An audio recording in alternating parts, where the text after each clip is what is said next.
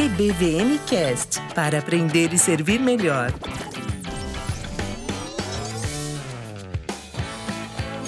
E aí, estudante Genk DSK, EBVNcast episódio 83 e é dia de aula aqui em nossa escola e seguiremos nossos estudos no panorama do Novo Testamento. Nós vamos olhar novamente a carta de 1 Pedro e já emendar na carta de 2 Pedro, falando aí de pressões externas que a igreja sofre, como o sofrimento, e pressões internas, os falsos mestres, as falsas doutrinas. Teremos a estreia de nossa psicóloga Jéssica, a estreia também de Igor, o nosso professor de inglês. Mateus estará de volta nos ajudando aí com japonês bíblico, Haruka com nutrição e Rogério Oliveira falará de vida cristã. Vamos lá? Adimebas!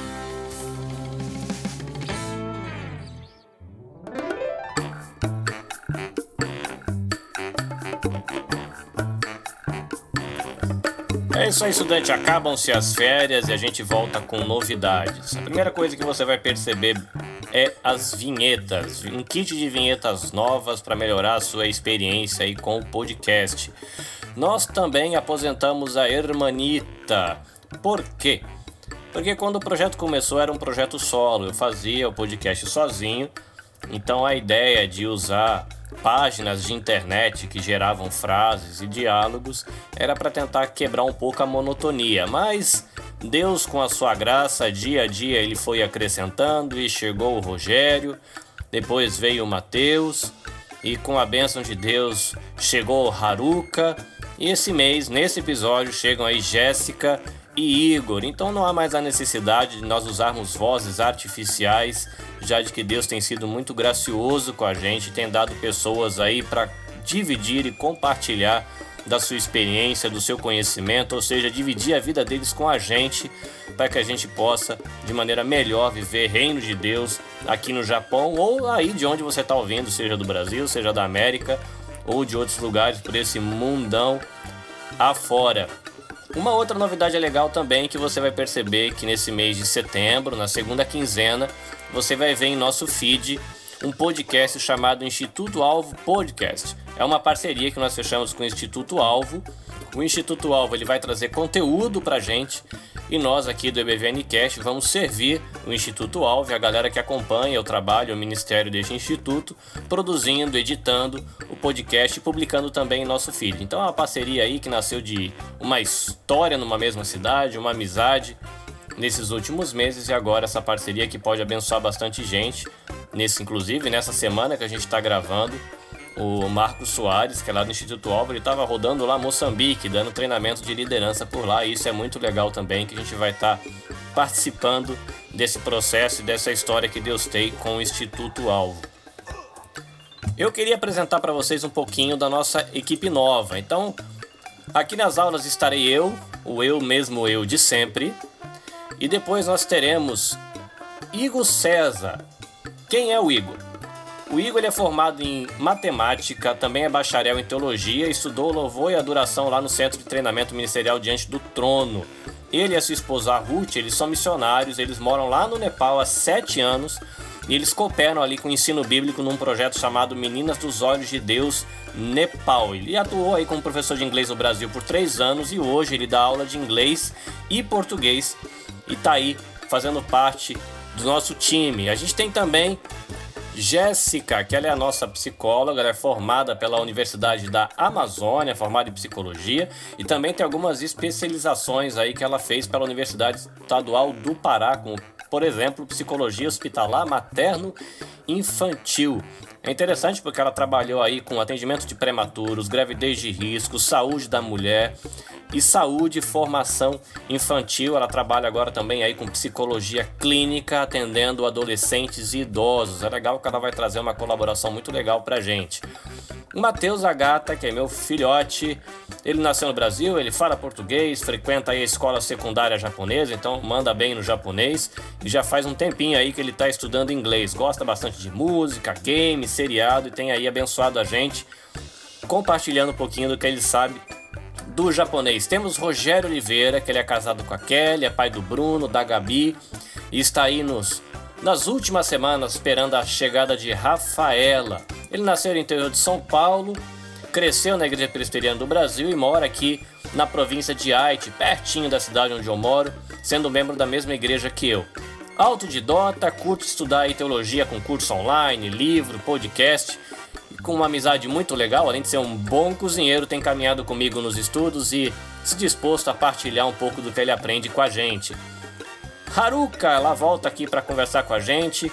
Ela é formada em nutrição pelo Centro Universitário do Pará, é especialista em nutrição clínica, tecnologia, produção e higiene de alimentos, trabalhou com nutrição domiciliar, consultoria de empresas e mais um montão de coisa legal. Então é bom que é uma galera muito gente boa, que conhece um monte de coisa, domina aí a arte da qual Deus deu a vocação para eles e vão nos abençoar na nossa caminhada, porque a verdade a gente tem que lembrar de que nós temos espiritualidade, mas nós também temos corpo, precisamos de saúde do corpo, temos também a alma, a gente precisa de saúde mental. Então toda essa galera aí veio agregar a gente para nos abençoar a termos uma vida integralmente cristã, integralmente saudável e que vai nos permitir aí servir o reino, servir a Deus, a nossa igreja, as nossas famílias bem tranquilos e fazendo crescer o reino de Deus, levando vida abundante para um monte de gente. Bom, recados dados. Se você quiser saber um pouquinho mais, você pode também visitar o nosso humilde blog ebvncast.com e saber mais. Mas agora a gente deixa de blá blá blá, que nesse primeiro recado aqui da volta às aulas foi muito grande e nós vamos para a aula. EBVNcast para aprender e servir melhor.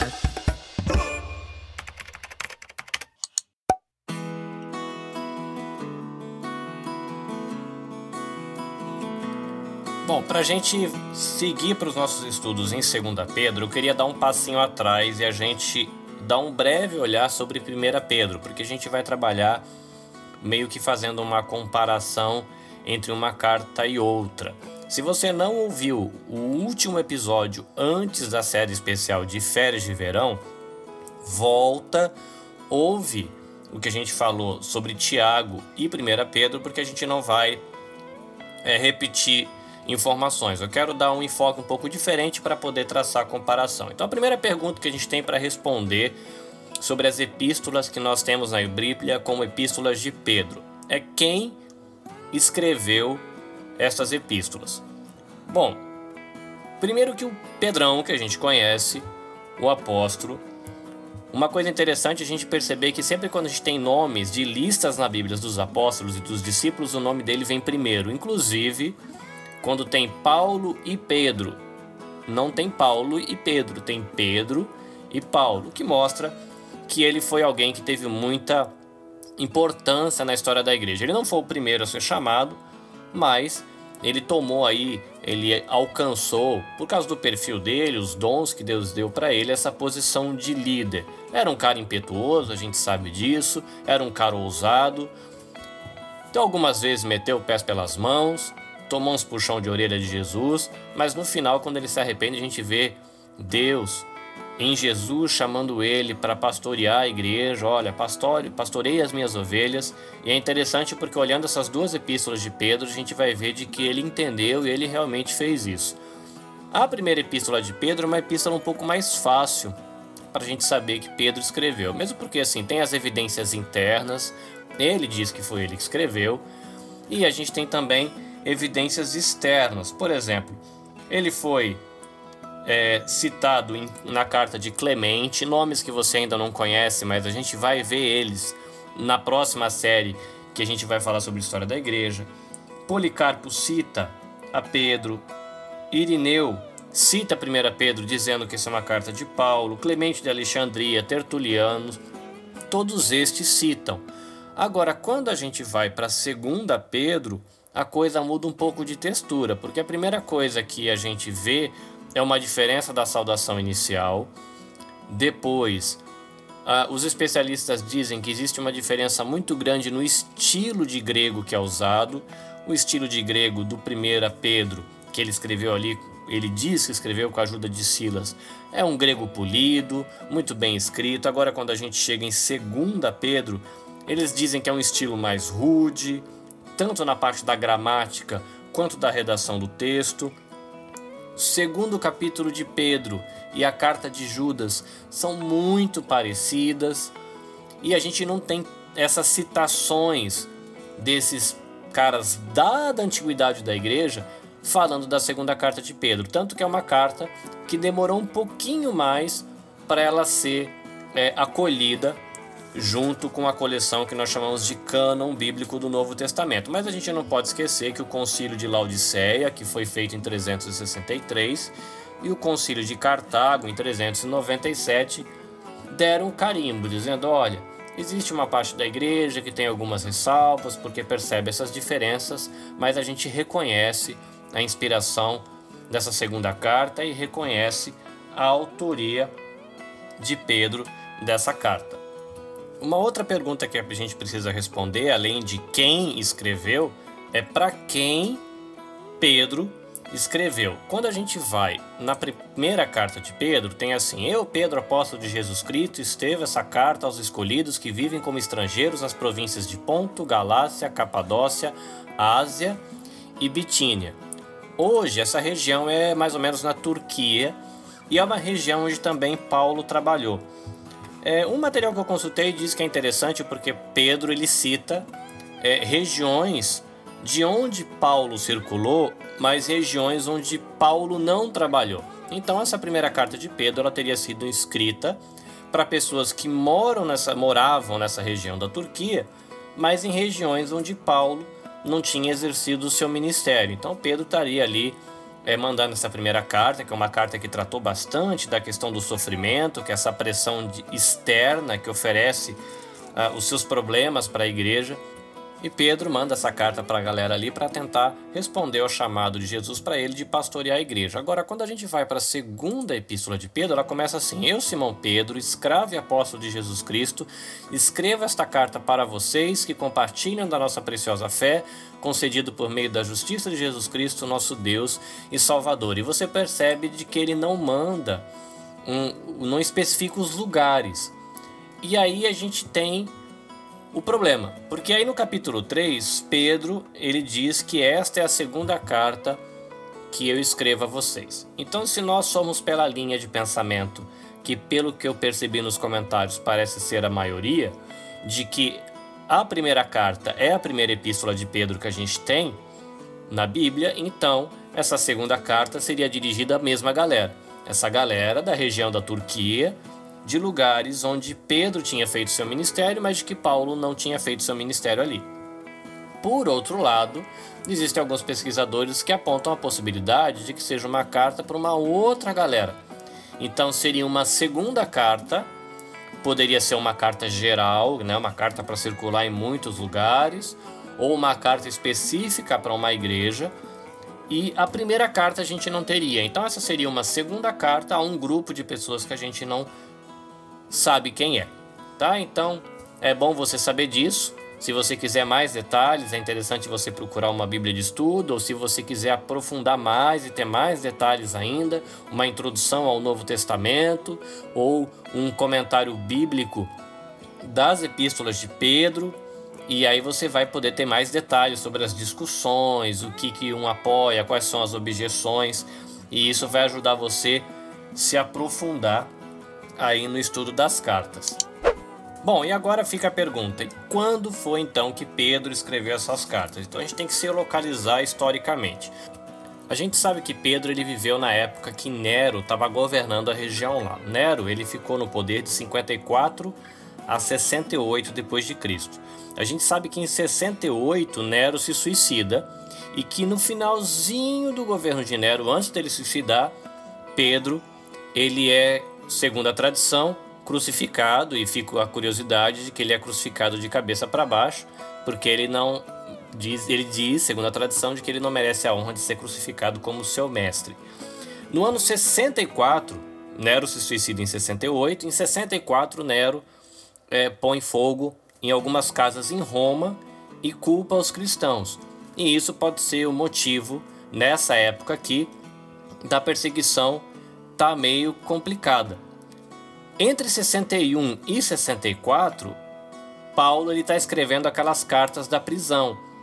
E pela carta de Pedro dá para ver de que Pedro ele conhecia essas cartas da prisão. Então, a sugestão é de que Pedro, já que ele conhecia as cartas de Paulo que foram escritas até 64, mais ou menos, de que Pedro ele escreveu a primeira epístola entre o ano 63, final de 63 e início de 64, já pegando essa época aí que começa esse problema com a perseguição por conta da atitude de Nero.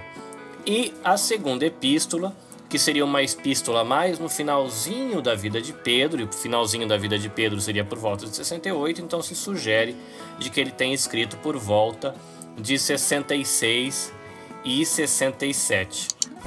Agora, por que que Pedro escreveu essas cartas? Então agora a gente tem que dividir. Se você lembrar dos nossos estudos sobre 1 Pedro, você vai ver que Pedro, na primeira epístola, o tema central é a questão do sofrimento.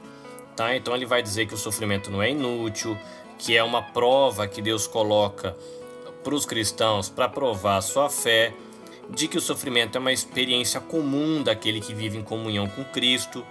E aí ele vai falar de sofrimentos em vários aspectos ou em várias esferas da vida, como os escravos que têm os seus donos cruéis, esposas que têm os maridos incrédulos, ou qualquer outro que sofre alguma coisa por causa da justiça. E ele diz que esse pessoal deve se sujeitar a essa prova dolorosa, é, lembrando de que a gente está aqui para fazer a vontade de Deus, então a gente deve ser santo, evitar o mal e sermos firmes aí, fiéis, sabendo de que a conduta do cristão diante do sofrimento ela vai acabar atraindo outras pessoas para Cristo. E dá para a gente considerar que em 1 Pedro ele vai trabalhar aí um tema secundário que seria é, a questão da submissão em várias esferas da vida é, e até por isso que por conta desse detalhe de que Pedro fala para se respeitar as autoridades, respeitar o rei, se acredita que a, carta, a epístola de 1 Pedro ela foi escrita um pouquinho antes do de Nero começar suas execuções. Porque os especialistas eles entendem que fica um pouquinho difícil você harmonizar essa questão de você se sujeitar às autoridades que estavam dizendo para o pessoal deixar de ser cristão e executando quem se negava, com a ideia de você se submeter a essa liderança. Então o pessoal acredita que essa carta de Pedro ela foi escrita é, mais ou menos na época que estava já se começando uma, uma pressão contra os cristãos mas de que as execuções ainda não estavam acontecendo. Então foi mais ou menos por isso aí Nero ele acusa os cristãos de 64 e começa as execuções. Então o pessoal acredita que foi mais ou menos nesse período ali, né, um semestre antes, talvez um pouquinho mais ou menos naquela época. E Pedro ele vai estimular a galera a se manter firme, porque nós temos uma esperança viva, né? E a gente deve estar preparado para dizer para qualquer um qual é o motivo dessa esperança viva que a gente tem. Então você vê Pedro na primeira epístola dele trabalhando uma questão de, de uma pressão externa que aí vai pode causar problema para a igreja, que é a questão da perseguição, que é a questão do sofrimento causado por você tentar ser justo e isso pode impedir o crescimento da igreja ou de desmotivar alguns ou desviar alguns da fé.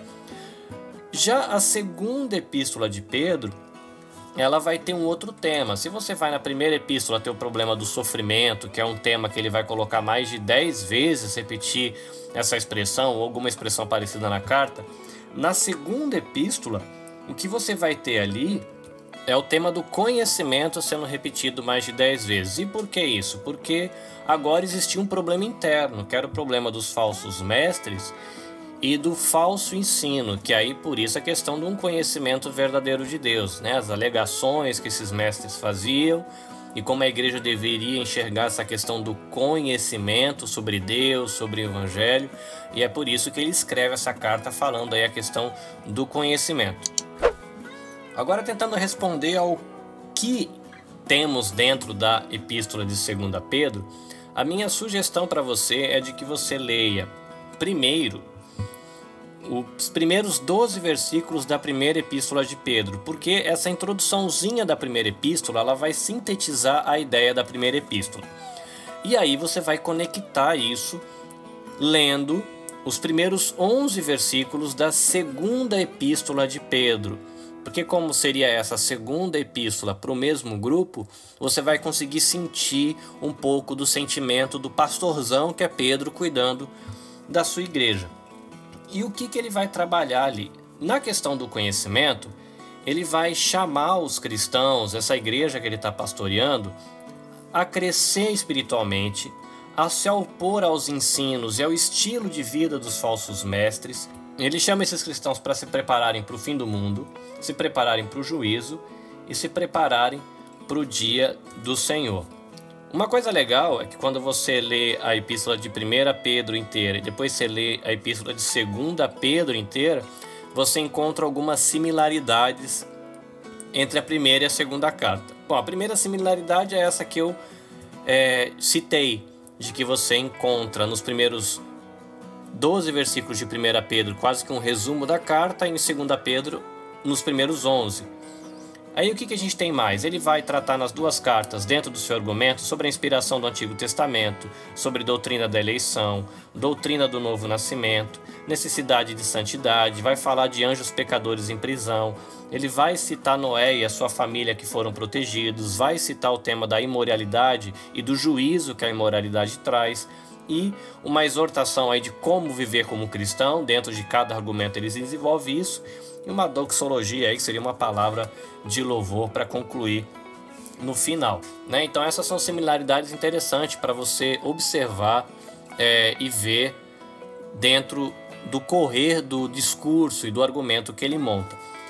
Ele fala para o pessoal ter cuidado com os falsos mestres, mas como que eram esses falsos mestres? Então gente, ele tem na carta alguns indícios que a gente pode tirar.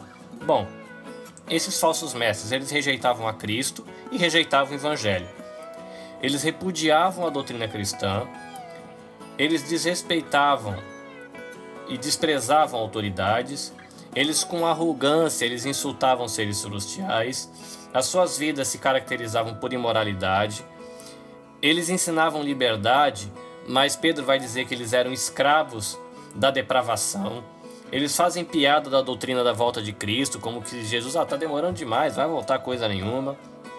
Eles negavam-se a reconhecer o juízo de Deus que viria no futuro. Eles distorciam o ensino de Paulo e eles viviam em pecado. E aí, a resposta para esses falsos mestres que Pedro traz é: a palavra ela veio de Deus, ela é inspirada por Deus. Então, uma vez que ela é inspirada, ela é verdadeira e a gente tem que crer naquilo que ela ensina, seja sobre conduta, sobre a pessoa de Jesus ou sobre o futuro e segui-la, né? Então, o chamado para você tomar cuidado com os falsos ensinos é você ter uma postura correta em relação aos registros sagrados, né? É interessante que é nessa carta que Pedro ele vai dizer também de que as pessoas distorcem a palavra de Deus que estão nas epístolas de Paulo da mesma maneira que fazem com as outras partes da escritura. Então Pedro lembra para gente que a gente tem que ter um zelo e um cuidado tanto com o material da coleção do Novo Testamento, como ele lembra também a gente de que a gente deve ter um cuidado com o material do Velho Testamento. Para terminar, é uma, são duas cartas muito interessantes aí para quando você vai trabalhar a doutrina de Deus, doutrina de Cristo, doutrina do Espírito Santo, doutrina da igreja, a doutrina da escatologia, que é o que acontece no final, e também a doutrina da vontade de Deus. E isso é muito inspirador para a gente que está aqui é, estudando e compartilhando né, aqui o EBVNcast, né, quer dizer escola bíblica, Vida Nova, que é o, o, resumo desse nome, a ideia é compartilhar conhecimento e tentando ajudar as pessoas a servirem a Deus. Pessoas que talvez ainda não tenham mestrado, não tenham doutorado, não tenham feito cursos de longa duração. Mas o que é interessante? A gente se sente inspirado a estudar, porque Pedro ele era um pescador, ele era um cara simples, um cara do povo.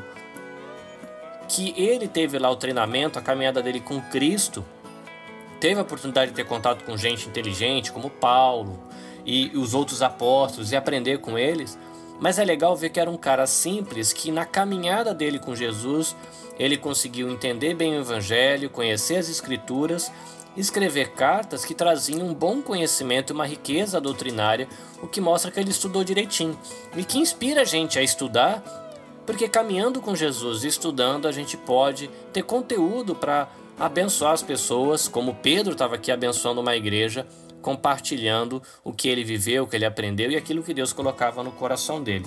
Tá bom? E é isso aí. A gente conclui a carta de Pedro, as duas epístolas de Pedro aqui, e a gente volta na próxima aula para a gente falar da epístola de Judas e da primeira, da segunda e da terceira epístola de João, que são epístolas aí pequenininhas, mas que trazem um material muito legal e reflexões importantes para a gente que está estudando aí o Novo Testamento. E para a gente seguir, Carol, o que, que a gente tem agora? Hora do cafezinho. Não esquece da fruta. É hora do nosso café. Oi, gente. Bom, mais um tempo aqui com a nutricionista que vos fala.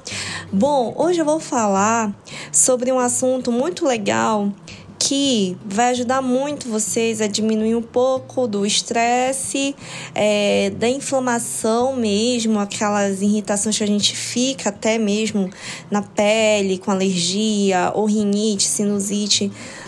Tudo isso pode ser controlado através da alimentação. Então fica bem tranquilo quando a gente começa a evitar certos alimentos, cortar mesmo nesse período de crise aguda e acrescentar outros tipos. Então, para evitar, são os alimentos ricos em gordura, principalmente gordura animal. Então, fritura também, ou que combine fritura mais gordura animal, como bacon, por exemplo, que é uma combinação assim que tá bem ligado como também, gente, alimentos muito ricos em açúcar refinado, açúcar mesmo assim, aqueles de confeitaria, sabe, de doceria. Então, aqueles bolos recheados com cobertura de chantilly, é, não só esses doces, mas as próprias bebidas de Dido Rambai, que são riquíssimas em açúcar refinado, tá? Um dia desses eu estava até vendo a quantidade em per capita mesmo que é colocado de açúcar ali. Então, é muito açúcar, refrigerantes. Todos esses tipos de alimentos, gente, eles provocam ainda mais uma, uma uma movimentação inflamatória no nosso organismo. Então a gente tendo já um momento que a gente esteja é, com alergias, com rinite, sinusite, é ideal que a gente retire esse tipo de alimento. E quais são os que a gente deve ser é, consumir, deve, deve se concentrar em consumir?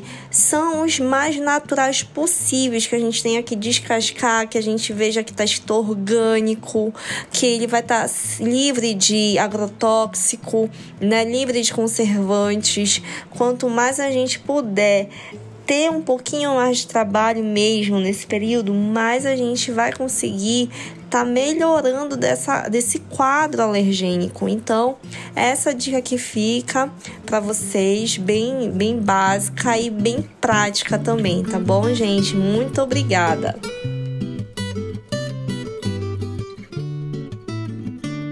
EBVNcast para aprender e servir melhor. Oi, pessoal, tudo bem? sou Jéssica Rocha, psicóloga, e eu vou estar trazendo para vocês assuntos pertinentes sobre a saúde emocional durante esse tempinho de café que a gente vai ter. Hoje, relacionado a esse tema, eu venho falar sobre a importância do cuidado com a saúde emocional diante da nossa rotina. Diariamente, os nossos trabalhos, estudos, afazeres tendem a nos deixar num modo meio que automático nos comprometemos a fazer tantas coisas que quando vemos o dia já acabou. Vocês já notaram isso? Isso tende a nos fazer esquecer de realizar coisas que nos gerem simples prazer e satisfação. Com isso, o estresse, a insônia e muitos outros sintomas negativos começam a aparecer. E se não tiverem a devida atenção, tendem a se acumular e a nos adoecer emocionalmente. Assim como cuidamos da nossa saúde física, alimentar, espiritual, a saúde emocional é uma das áreas que precisa de muita atenção também e de muito cuidado. Em um dos grandes e um dos grandes inimigos dessa dessa nossa área é a rotina. O que você tem feito no seu dia a dia que te traz satisfação e alegria? Você sabe como tem sido a sua rotina? Tem feito a maioria das suas coisas por gostar ou só por obrigação? Uma forma que nos ajuda muito a começar a nos perceber em nosso dia a dia é colocar no papel, fazer uma lista de tudo que, que a gente vai fazer do início ao fim do nosso dia. Isso vai nos auxiliar em vários pontos. O primeiro é a organização. Quando colocamos no papel, nossa mente tende a nos ajudar a administrar melhor o nosso tempo. Com isso, sentimos os sentimentos de ansiedade e estresse diminuem consideravelmente. Um segundo ponto é que essa organização nos permite enxergar melhor o nosso dia, o todo do nosso dia, vendo quais atividades vão nos exigir mais e ajudando assim a termos mais possibilidades de lidar de forma mais leve com todos os nossos afazeres. O terceiro ponto é que você consegue ver o que tem feito por você em seu dia, além do trabalho e de todos os deveres. Uma coisa boa que a gente pode começar a criar o hábito é de colocar pelo menos um momento no seu dia para fazer algo que te traga sentimentos bons. Um momento nessa sua lista que você já enumerou do início ao fim, coloca um momento para você fazer uma coisa sua mesma, coisa que você gosta. Seja uma boa corrida, escutar uma boa música, ler um bom livro ou simplesmente jogar conversa fora com um amigo. A intenção é que esses momentos virem hábitos no seu dia a dia, ajudando a fortalecer o seu emocional diante do estresse diário. O cuidado com a nossa saúde emocional nos ajuda a ampliar o nosso olhar diante das nossas qualidades e limitações, nos auxiliando a enfrentar e lidar melhor com a cobrança externa e principalmente a interna, que lidamos diariamente. É, tentem tornar a sua rotina saudável, isso é muito importante. O cuidado com a nossa saúde emocional depende de cada um de nós. Aprender a olhar com cuidado para nós mesmos e ter esse conhecimento da nossa saúde emocional nos ajuda a ampliar a visão sobre as coisas que nos afetam e enfraquecem. Ter essa percepção nos ajuda a enfrentar melhor o que nos paralisa, nos sufoca e tenta, e tenta nos adoecer diariamente. Bom, pessoal, é isso que eu trouxe hoje para vocês. Eu espero que vocês tenham gostado e que isso possa ajudar vocês no seu dia a dia. Continua com a gente e até a próxima, tá? Forte abraço.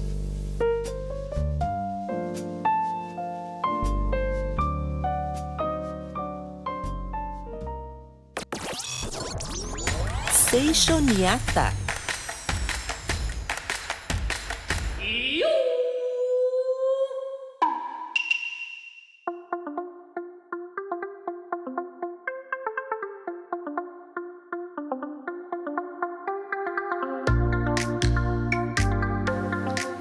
はいどうも皆さん E aí, pessoal? 夏休みどうでしたか E aí, como é que foi as férias de verão? 俺はもうずっとバイトだったよ Eu fiquei trabalhando minhas férias todas いっぱいお金もらっちゃった e recebi um monte de dinheiro.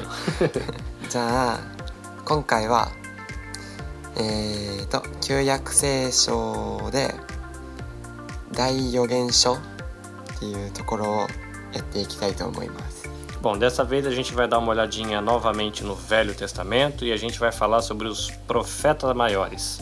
それじゃあ一通り言っていきますね E vou falar primeiro todos de uma vez. イザヤ書エレミヤ書アイカエゼキエル書ダニエル書 Então, Isaías, Jeremias, Lamentações, Ezequiel e Daniel. それじゃあ次はゆっくり2回言おうと思います E agora, mais devagar, eu vou falar duas vezes cada um. じゃあいきます Então, vamos lá. イザヤ書イザヤ書 Esse é o profeta Isaías. エレミヤ書エレミヤ書 E esse o profeta Jeremias. ア イカアイカ Esse é o livro de Lamentações. エゼキエル書エゼキエル書 E esse é o livro de Ezequiel. で最後にダニエル書ダニエル書 E para a gente terminar, o livro do profeta Daniel. じゃあ最後はもう一回一通り早く言おうと思います E mais uma vez, para terminar, eu vou falar tudo de uma vez. イザヤ書 エリミヤ書愛歌エズキエル書ダニエル書 Muito bem. Isaías, Jeremias, Lamentações, Ezequiel e Daniel. じゃあ今回の聖書にあったはこの辺で終わろうと思います E a gente termina o Seixo Niatá por aqui. それじゃあバイバーイ Bye bye!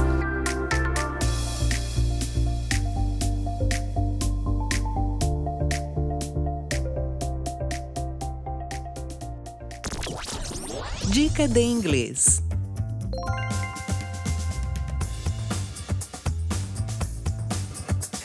Hey guys, what's up? Aí galera do EBVN, aqui é o Igor e eu tô aqui para dar uma dica de inglês. Lembre-se sempre de começar pelo fundamento no aprendizado de uma nova língua. E o inglês, esse fundamento seria o verbo to be. Claro que depois você vai poder ap- aprender conceitos e novas expressões e palavras de algo específico que você não aprende num curso regular, mas comece pela base, comece pelo início. Pode parecer bobo essa dica, mas é essencial. E o início, a base no inglês é o verbo to be. Então estude o verbo to be, que é ser ou estar. Você pode usar para as duas funções. Pense em português primeiro, depois traduza para o inglês e depois com o tempo você vai começar a pensar em inglês. Então o verbo to be é a base do aprendizado em inglês. Vamos lá? I am, you are, he is, she is, it is, we are, you are, they are. Bom, agora que você já ouviu sobre o verbo to be, vamos ver a tradução. I am, eu sou, eu estou. You are, você é, você está. He is, ele é, ele está. She is, ela é, ela está. It is, ele ou ela é, ele ou ela está. Usado para tudo que é singular e que não for humano. We are, nós somos, nós estamos. You are, vocês são, vocês estão. Lembrando que o you are é usado para singular e também no plural. O que vai dizer é o contexto. They are, eles são, elas são, eles estão, elas estão. Nesse caso, o plural é para tudo, incluindo as pessoas e o que também não for humano. Para o plural não tem essa diferenciação. E agora que você já sabe a tradução, it's time for you to practice. É sua hora de praticar. Listen and repeat. Ouça e repita. I am. You are.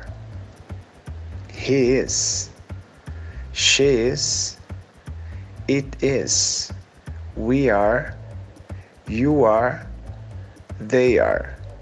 Então é isso, galera. Essa foi a dica de inglês de hoje. Nos encontramos no próximo EBVN. And remember, you can speak English. Bye bye.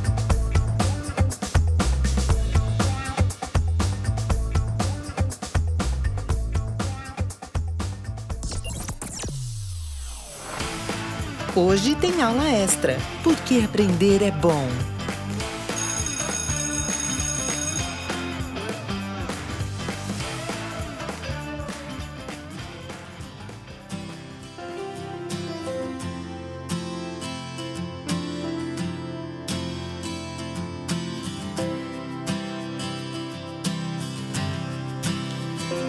Olá, ouvintes do EBVNcast. Aqui é Rogério Oliveira e na nossa aula extra de hoje começaremos uma nova série que se chamará Conflitos da Vida Cristã. Nossa primeira aula será uma reflexão sobre o sentido da vida. Vamos nessa? Muitas pessoas gastam boa parte da vida buscando algo que dê significado e sentido a ela. A Bíblia afirma que o mundo, por sua própria sabedoria, jamais conheceu a Deus. Isso quer dizer que ninguém jamais chega ao conhecimento de Deus usando os seus próprios meios ou pela razão pura.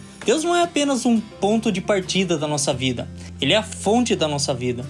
Aos religiosos de Atena, Paulo assegurou que o próprio Deus, quem a todos dá vida, respiração e tudo mais. O primeiro versículo da Bíblia diz: No princípio, Deus. Isso nos ensina que é sempre Ele que inicia o diálogo.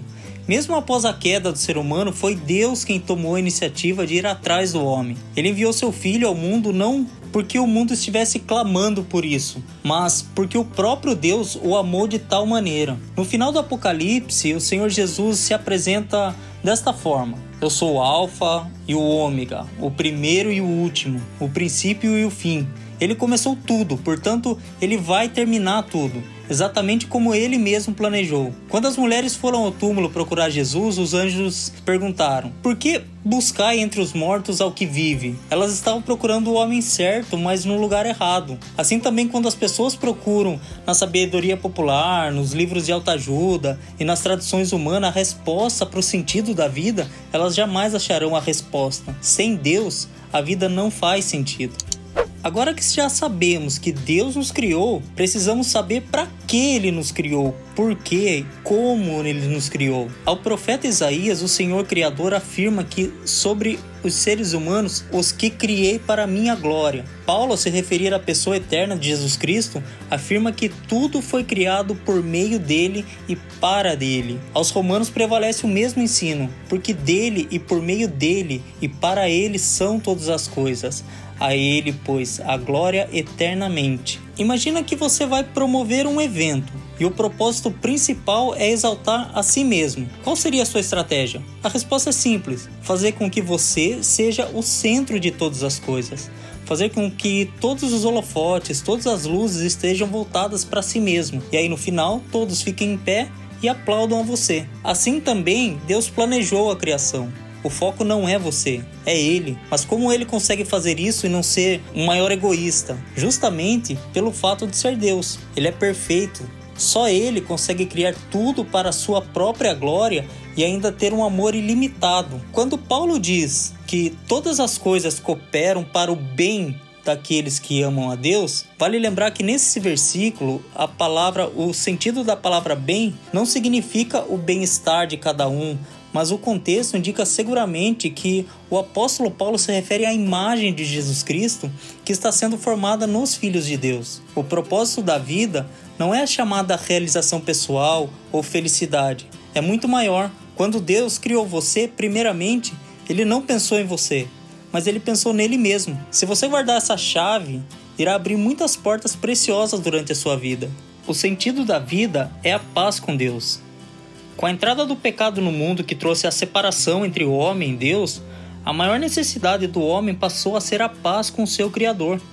Quando Paulo declara que Deus estava em Cristo reconciliando consigo mesmo o mundo, ele está nos ensinando que a reconciliação, isto é, voltar a ter a amizade perdida, era o principal propósito de Deus por meio de Cristo. A paz de Deus é o sentido da vida, porque quando a temos, estamos em condições de receber tudo a favor e as bênçãos do Senhor. As palavras de promessas de Deus são para os seus filhos, e esse vive em paz com o Pai. Aqui vale aquela famosa frase de Agostinho: Tu nos criastes para ti, e o nosso coração vive inquieto enquanto não repousar em ti. A Bíblia afirma que nenhum ser humano por si mesmo tem paz. Ela é algo que sempre vem de Deus. Em Isaías 26:3 declara: Tu, Senhor, conservarás em perfeita paz aquele cujo o propósito é firme, porque que ele confie em ti. Percebeu como a paz está relacionada à confiança em Deus? Aos Efésios, Paulo diz que Cristo é a nossa paz ele é a paz e ele evangelizou a paz. Em João 14, 27, Jesus falou sobre a minha paz. Enquanto não tiver paz com Deus, o homem não terá paz consigo e com o próximo, e por isso não encontrará o sentido da vida. A angústia e a inquietação no coração não lhe permitirão compreender a realidade da vida. Por que Deus criou o homem? Deus não faz coisa alguma sem algum propósito. Ao criar o homem, por exemplo, podemos destacar três propósitos. Primeiro dele, nós fomos criados para ser eterno. O conceito de eternidade é necessário para dar significado ao sentido da vida, porque o Deus que nos criou é conhecido como o eterno. E qualquer princípio de doutrina cristã que retire a ideia de eternidade está tirando a sua essência. Não somos existencialistas. A vida não termina com a morte. O fim da circulação sanguínea e a ausência total de respiração não decreta o fim de tudo. A eternidade de Deus nos convence que a fé em Jesus Cristo, que é o Pai da eternidade, não é uma opção. A vida eterna, que é uma qualidade e não somente uma quantidade de vida, foi o que Jesus mais prometeu durante o seu ministério terreno. Crer em Jesus significa ter a vida eterna. O sentido da vida é a vida eterna. Segundo o propósito, por que Deus criou o homem, é que nós fomos criados para ser santo. Quando o Senhor pede santidade do seu povo, declara que o motivo é sua própria essência. Santo serei porque eu, o Senhor, vosso Deus, sou santo. A palavra hebraica para santo significa separar. A ideia básica de santidade de Deus não é tanto uma qualidade moral de Deus, mas sim a posição ou relação entre Deus e alguma pessoa ou alguma coisa. Essa, essa face de Deus, isto é, a sua santidade, precisava ser mais enfatizada nas igrejas. Da mesma forma que não fomos criados para a nossa própria glória, também não fomos feitos para nos comportar conforme os nossos conceitos. E o terceiro propósito por que Deus criou o homem é que nós fomos criados para ser servos. Ao colocá-lo no jardim do Éden, a Bíblia afirma que o propósito de Deus era para o homem cultivar e guardar esse jardim. Isso implica em trabalho e serviço. Muitos esquecem que, ao confessar Jesus como seu Senhor, estão naturalmente se colocando também na posição de servos. Isto não é somente um título, mas uma posição que implicará deveres a serem cumpridos. Em Efésios 2:10, o texto nos diz: "Porque somos criação de Deus realizada em Jesus Cristo, para fazermos boas obras, as quais Deus preparou de antemão para praticarmos." Essas boas obras são todos os atos que fazemos em obediência à palavra e à voz de Deus em nosso coração. Servir é cumprir o propósito de Deus ao nos criar, é o que dará mais sentido à nossa vida. E para terminarmos a nossa reflexão, eu gostaria de deixar uma pergunta para os ouvintes. O fato de todo o sentido da vida começar em Deus e não no homem é um pensamento que revolucionou a sua forma de ver a vida? Conta para nós a sua opinião. Uma boa semana a todos, tenham uma semana abençoada na paz de Jesus. Até a próxima.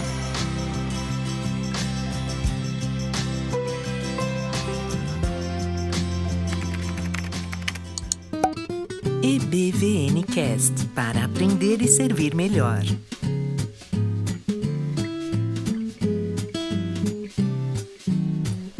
Muito bem, estudante, chega ao fim mais um episódio do EBVN Cast. Com alegria de termos agora uma grande equipe com gente muito boa para compartilhar conhecimento e experiência de vida com a gente. É você ouvinte que pode fazer esse projeto ir para frente.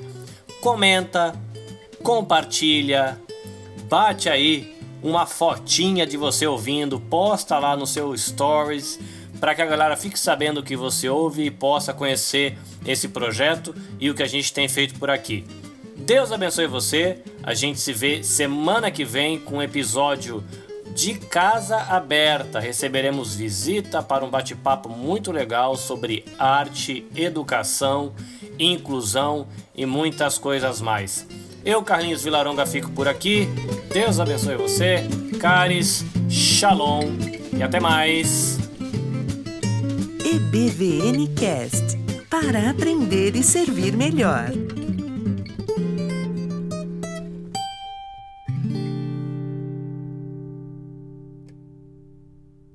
Sansaradinho de cesas, sim, de 皆さんさようなら。またね。